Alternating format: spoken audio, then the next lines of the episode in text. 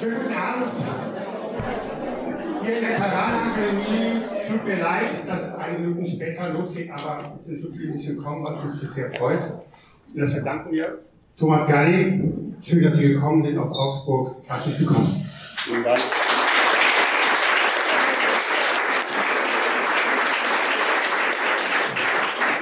Eine ganz weite Anreise als Peter Rabe. Trotzdem herzlich willkommen. Schön, dass Sie Moderation heute Abend übernehmen.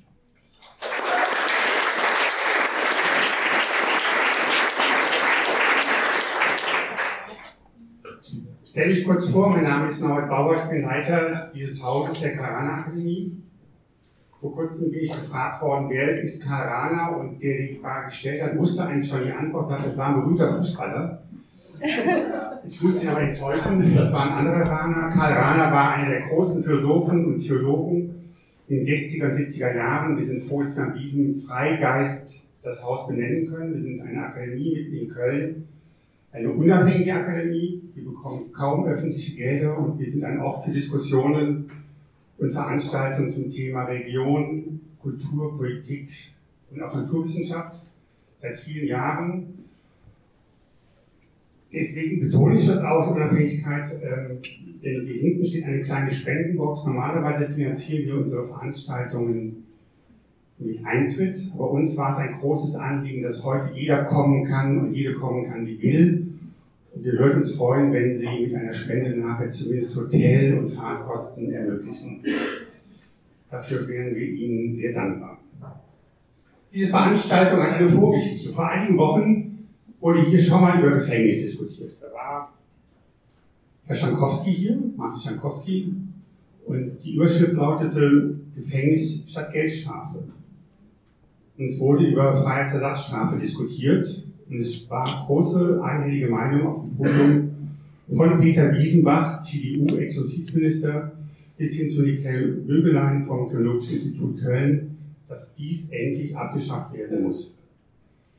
Wir hoffen, dass das bald auch politisch umgesetzt wird. Nach der Veranstaltung kam Klaus auf mich zu und sagte, er würde mal gerne eine Veranstaltung hier im Haus machen, die die Frage Gefängnis grundsätzlicher angeht. Und Roland Schüler war auch da vom Friedensbildungswerk und er fand die Idee auch gut. Und so ist dieser Abend langsam entstanden. Und Wünscht ist es gelungen, Sie nach Köln zu locken, um heute Abend von Ihren Erfahrungen zu berichten und Ihren Überlegungen, was die Zukunft von Gefängnissen angeht. Jetzt kommen noch Stühle rein, damit keiner wirklich stehen muss. dann hat Klaus Hünschke Britta Rabe gewinnen können, die Moderation zu übernehmen und auch das Servicebüro Täter-Opfer-Ausgleich und Konfliktschlichtung war gerne dabei, die Veranstaltung zu unterstützen. Sie haben hinten auch ein Tisch Material, wo Sie sich nachher informieren können. Und ich freue mich auch sehr, dass die der Buchsalon Ehrenfeld sich bereit erklärt hat, einen Büchertisch zu machen, wo Sie nachher die Bücher von ihm kaufen können und auch weitere Fachliteratur. Aber jetzt gehört Ihnen das Podium. Herzlichen Dank.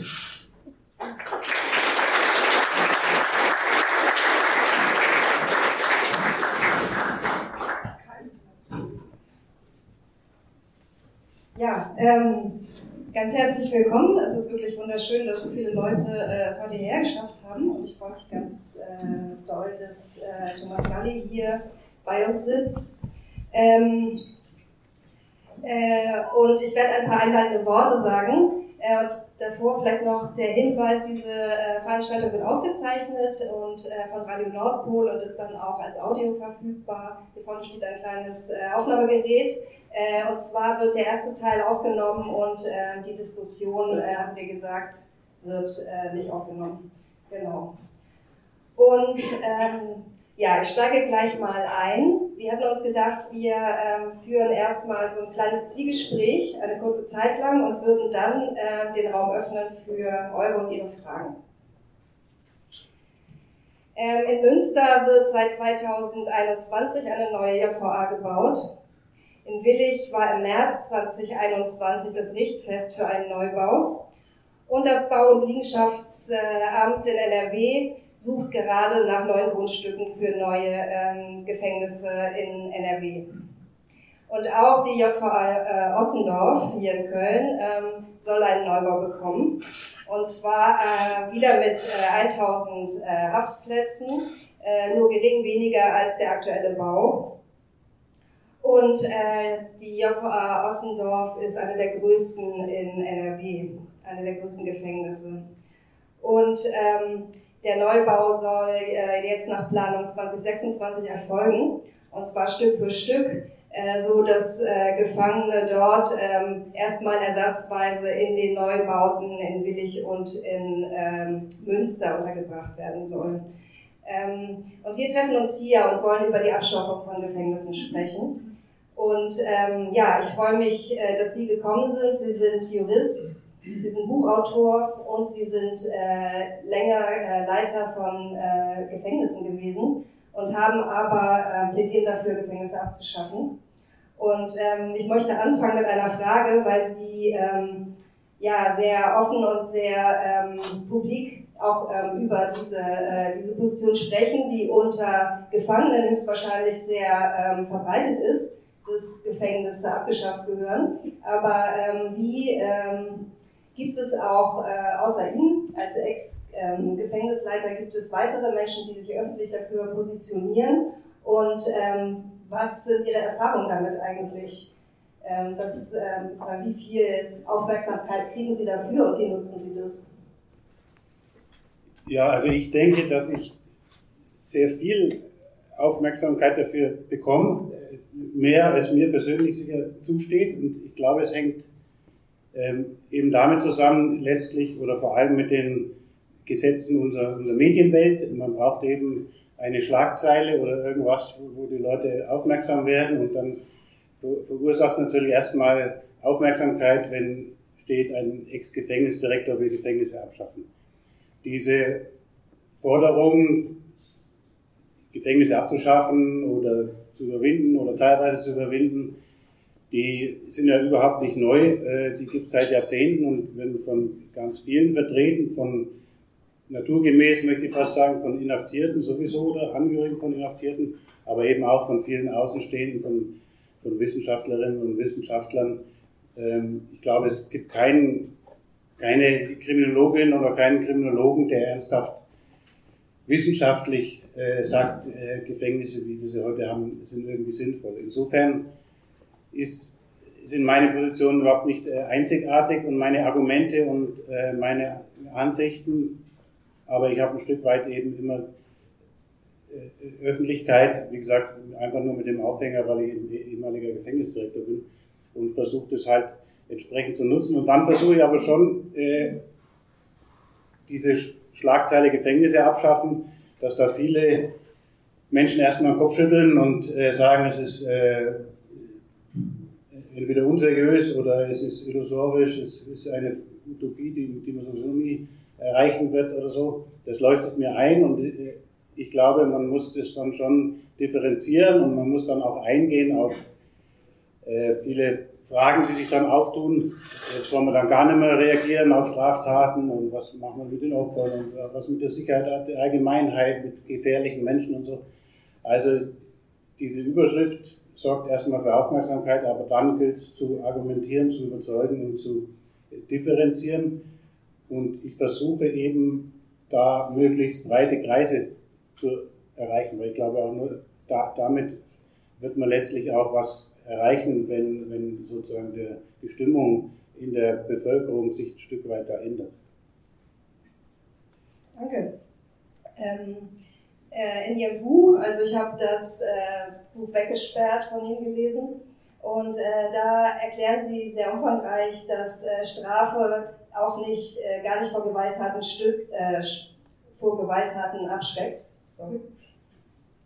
Und ähm, dass äh, selbst, Sie verweisen darauf auch, dass selbst die Todesstrafe in den USA eigentlich nicht vor schweren Gewalttaten abschreckt und damit auch Menschen nicht schützt.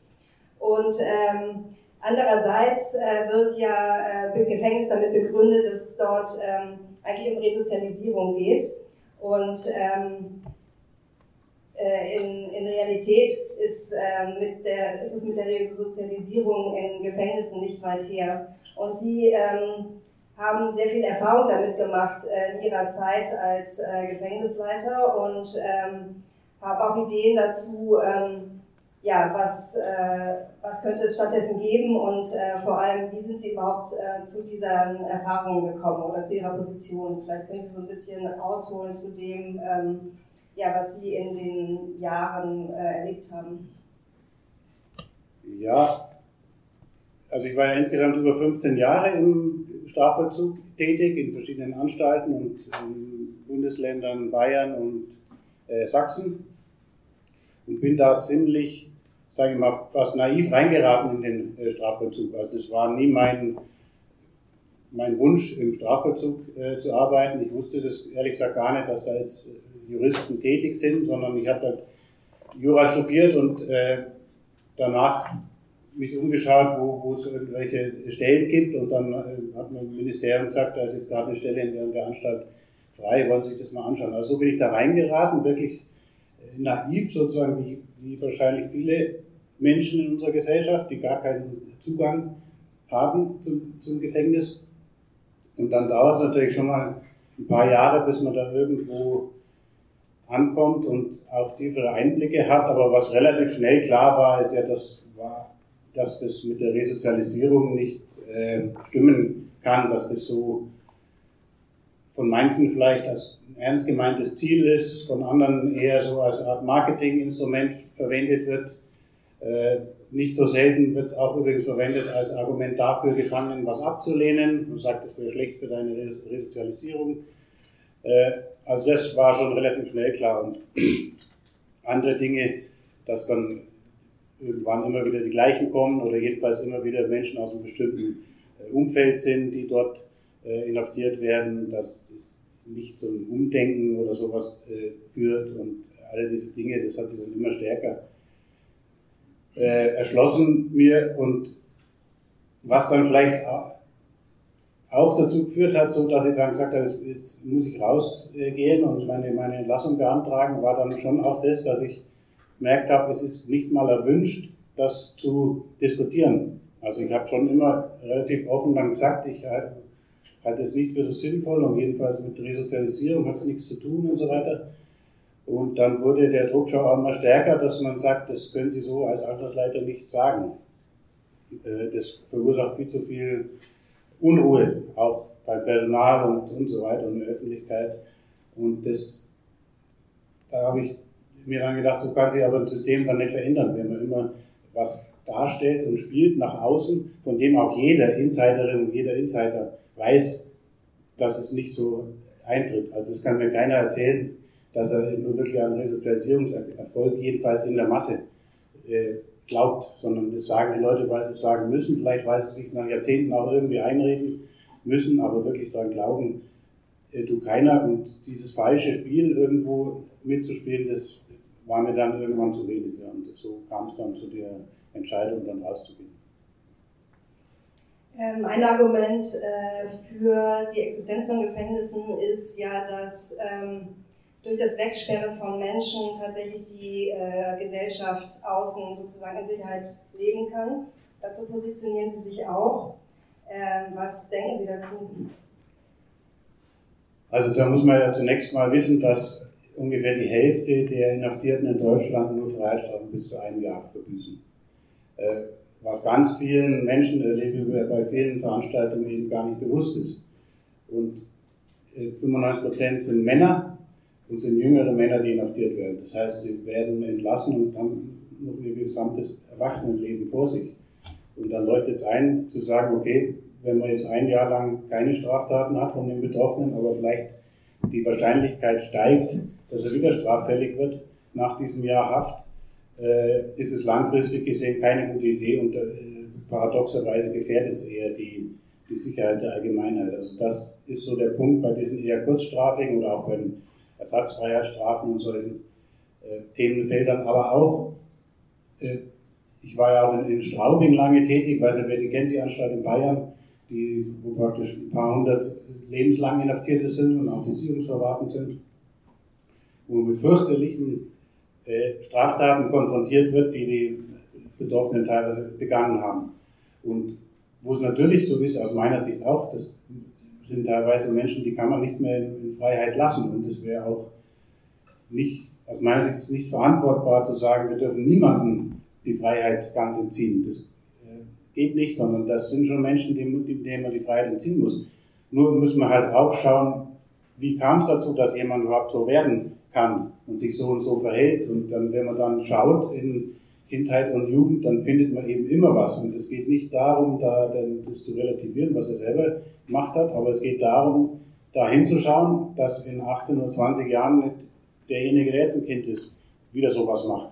Und da von diesem langfristigen und präventiven Denken, da lenkt das Gefängnis und das Strafen aus meiner Sicht eben ab. Wir, wir erleben das ja immer wieder, oder jetzt vor, vor, einiger Zeit, wo so Jugendliche ein Mädchen erstochen haben, dann kommt die, die Lösung sofort von politischen Stimmen, äh, Strafmündigkeit herabsetzen oder sowas.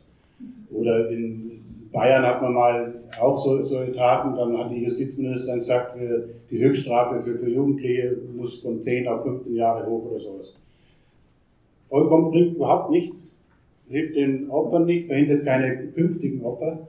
Äh, aber man kann so den Eindruck erwecken zu sagen, okay, wir haben das Problem erkannt und was getan. Und diese, diese falsche Symbolik ist vielleicht mit auch eine der großen Probleme von, von Gefängnis, dass das so ein Ort ist, der so verankert ist und wo man dann so tun kann, damit ist das Problem gelöst, aber es ist eben nicht damit gelöst. Ähm, Sie sagen in äh, Ihrem Buch auch, dass für die Resozialisierung eigentlich nicht das Gefängnis, also erstmal dort der falsche Ort ist, dass es da nicht stattfindet und dass das aber eine Aufgabe der gesamten Gesellschaft sein müsste. Ähm, was ähm, genau meinen Sie damit? Also man hat ja kann man sagen, so insbesondere nach dem, nach dem Zweiten Weltkrieg, so nach der Nazizeit, als man wieder angefangen hat, so rechtsstaatliche Strukturen aufzubauen äh, und auch den Strafvollzug rechtsstaatlich zu gestalten, ähm, hat man dieses Thema der Resozialisierung immer stärker in den Vordergrund gehoben. Hat auch damit zusammen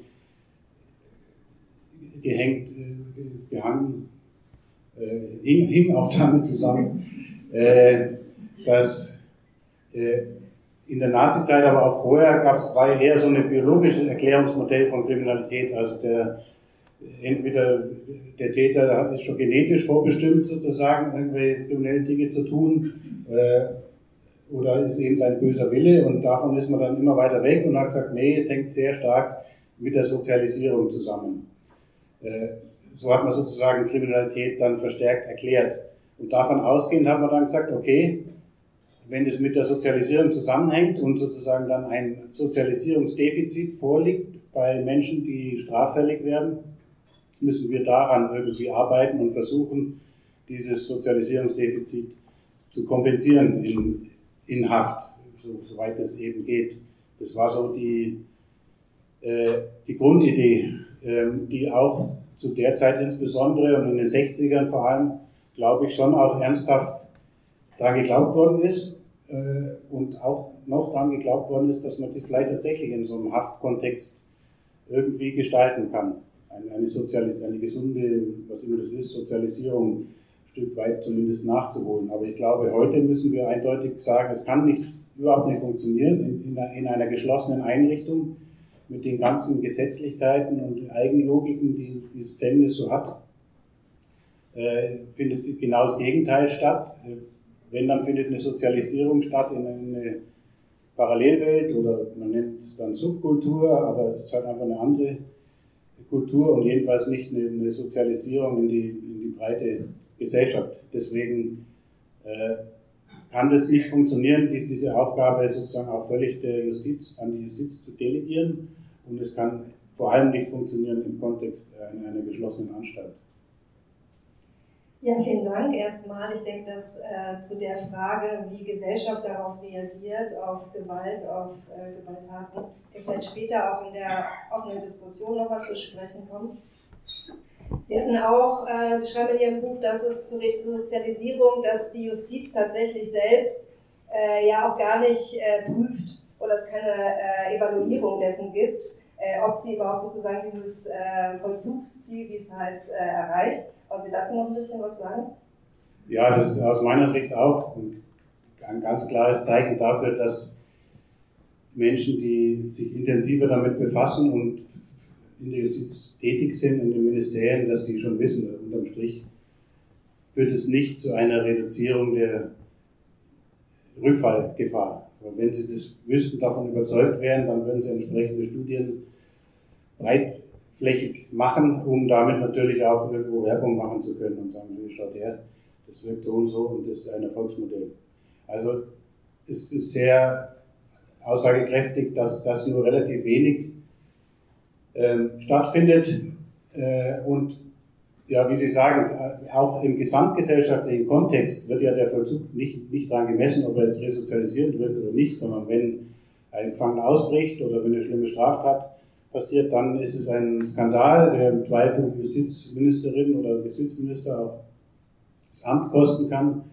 Aber ob da jetzt resozialisiert wird oder nicht, das ist, ist nicht die wirkliche Frage. Und auch da wieder der Punkt eben, wenn wir als Gesellschaft Resozialisierung wollen, dann müssen wir, ist die erste Aufgabe, glaube ich, auch da genauer überhaupt erstmal hinzuschauen und nicht zu sagen, ja, wir lassen uns da das Schönreden von der Justiz, sondern wir schauen genauer hin, was passiert da, was erreicht er, was erreicht er nicht und dann muss man zum Ergebnis kommen, wie gesagt, ist paradox, das zu erwarten in einem, im Kontext einer geschlossenen Anstalt, diese Resozialisierung.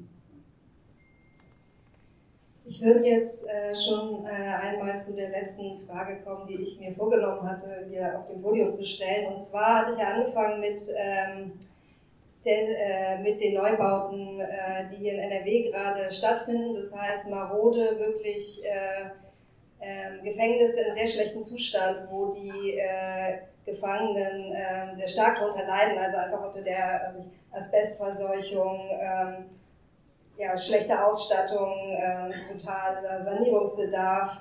Ähm, und äh, auf der anderen Seite, also äh, so wie jetzt auch äh, in Ossendorf, das auch schon seit vielen Jahren bekannt ist, äh, und auch in anderen äh, Gefängnissen, die ja teilweise auch noch auf die preußischen, auf, ja, auf preußische Bauten sind, also aus sehr langer Zeit stammen.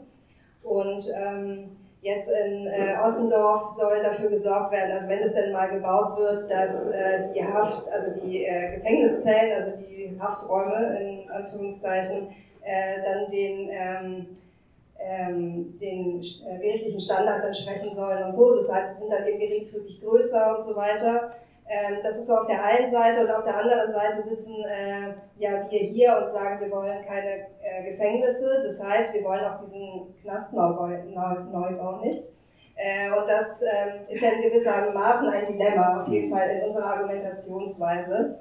Und äh, das würde ich gerne Sie einmal fragen, wie solche Strategien aussehen könnten, äh, dazu argumentieren. Und ich denke, dass es auch für uns hier in Köln ein guter Anlass ist, darüber nachzudenken, äh, welche unterschiedlichen Strategien es vielleicht auch geben kann und Argumentationsweisen, um sich gegen solche Neubauten zu äh, positionieren. Ja, es ist ein Dilemma, sehe ich auch so. Auch, wo man es auch häufig hat, ist bei Personal für die Justizvollzugsanstalten, wo es ja immer viel zu wenig ist, viel zu wenig Ansprechpartner gibt für die Inhaftierten. Und wenn man mehr fordert, dann sorgt man aber gleichzeitig dafür, dass das System äh, stehen bleibt und stabil bleibt sozusagen. Ähm, ich denke halt jetzt bei der Frage des Neubaus, das ist, oder gibt es ja nicht, nicht nur hier eben, sondern äh, ja, bundesweit werden neue Gefängnisse gebaut und auch so riesige Anstalten, in Sachsen und Thüringen, die machen zusammen eine Anstalt, auch glaube ich mit über 1000 äh, Haftplätzen. Ähm, das ist eigentlich vernünftig, nicht vertretbar und nicht verantwortbar. Äh, auch kostenmäßig. Das Argument ist ja meistens dann ein Kostenargument. Äh, auch ein Stück weit geht es um die menschenwürdige Unterbringung von, von den Inhaftierten, aber dass man überhaupt neue Anstalten baut und keine anderen Wege geht, ist ja erstmal so ein Stück weit Kostenargument, dass man sagt, ja, wenn man jetzt so dezentrale Einrichtungen oder sowas schaffen würde, würde es viel mehr kosten. Aber langfristig gesehen rechnet sich das auch nicht und es ist vor allem ein vollkommen untaugliches Instrument, sage ich mal, in der Kriminalitätsbekämpfung. Das wäre wie wenn man Krankenhäuser baut, wo man weiß, da werden die Leute, kommen sie kränker raus, als sie reingegangen sind. Das wäre auch nicht vertretbar, da, dafür x Millionen, x Millionen äh, Steuergelder äh, rauszugeben. Und wenn man muss eben wirklich sich vergegenwärtigen, diese, diese Eigenlogik der Anstalten, die viel stärker wirkt äh, als auch das, das strafrechtliche Urteil ähm, oder so, das, äh, was man sich, glaube ich, als Außenstehender gar nicht so äh, vorstellen kann. Aber diese ganzen Beschränkungen, denen Inhaftierte unterworfen sind und die ja immer strenger werden über die Jahre. Die, in meiner Anfangszeit, da durften die noch Inhaftierten noch Pakete bekommen von der Familie mit irgendwas selbstgebackenen und so weiter. Natürlich, dann der eine hat dann tatsächlich eine Pfeile drin oder andere hat Drogen drin, so, dann werden äh, die Pakete für alle gestrichen. Und so geht's weiter. Wir haben vorhin mit Klaus Jünschke äh, erzählt, dass früher konnte man Döner mit reinbringen und dann hat einer sich in den Döner Drogen reinbringen lassen und es dürfte, darf kein Gefangener mehr sich was reinbringen lassen. Und so gibt es tausend Sachen, die zu immer stärkeren Restriktionen führen, weil einer mal irgendwann mal was gemacht hat in dieser Anstalt. Aber alle Tausende und zigtausende von Gefangenen, die im Laufe der Jahre und Jahrzehnte in, der, in, der, in dieser Einrichtung sein müssen, werden diesen Restriktionen unterworfen. Äh, und die ihm sehr oft erstens äh, natürlich als, als Frage der Menschenwürde äh, zweifelhaft sind für die, für die Betroffenen, wenn, wenn jeden, jede Woche der Haftraum auf den Kopf gestellt wird, wenn der Körper nach, in allen Körperöffnungen nach Drogen durchsucht wird, wenn die Briefe gelesen werden und und und, äh, ist es eine Frage der, der Grundrechte der Betroffenen, aber es hat eben auch Einfluss tatsächlich auf äh, Resozialisierung, wenn die Außenkontakte absolut erschwert werden oder teilweise unmöglich gemacht werden und solche Dinge. Allgemein die, die, die Lebensfähigkeit äh, in dem kein Internetzugang gewährt wird und all diese Sachen äh, eingeschränkt wird, dann hat es eben auch Auswirkungen auf die, auf die Resozialisierung. Es, führt dazu, dass weniger Leute nach der Haft in, in sozialversicherungspflichtige Auswirknisse kommen und es führt dazu, dass bei nicht wenigen die Bedingungen so weiter noch verschlechtert sind, dass sie wieder in irgendeiner Form straffällig werden. Also insofern ein, ein vollkommen unvertretbares Sache, eine, eine neue große Anstalt äh, zu bauen. Ja, das Einzige, was da tatsächlich auch bisher bekannt ist, ist eben, dass die Haft, äh, dass die Zellen, also die Hafträume äh, größer werden und dass es warm Wasser geben soll. Äh, und alles andere, was tatsächlich, worunter Menschen leiden, unter dieser hundertprozentigen Kontrolle eigentlich ja in diesen Gefängnissen und auch dieser Entwürdigung die ganze Zeit, äh, das ist gar nicht gar kein Thema wert ne, für so einen Neubau auch. Und das ist natürlich auch nochmal sehr prägnant tatsächlich, dass das alles auch gar keine Rolle spielt, auch sozusagen in der Argumentationsweise jetzt so einen Neubau zu bauen.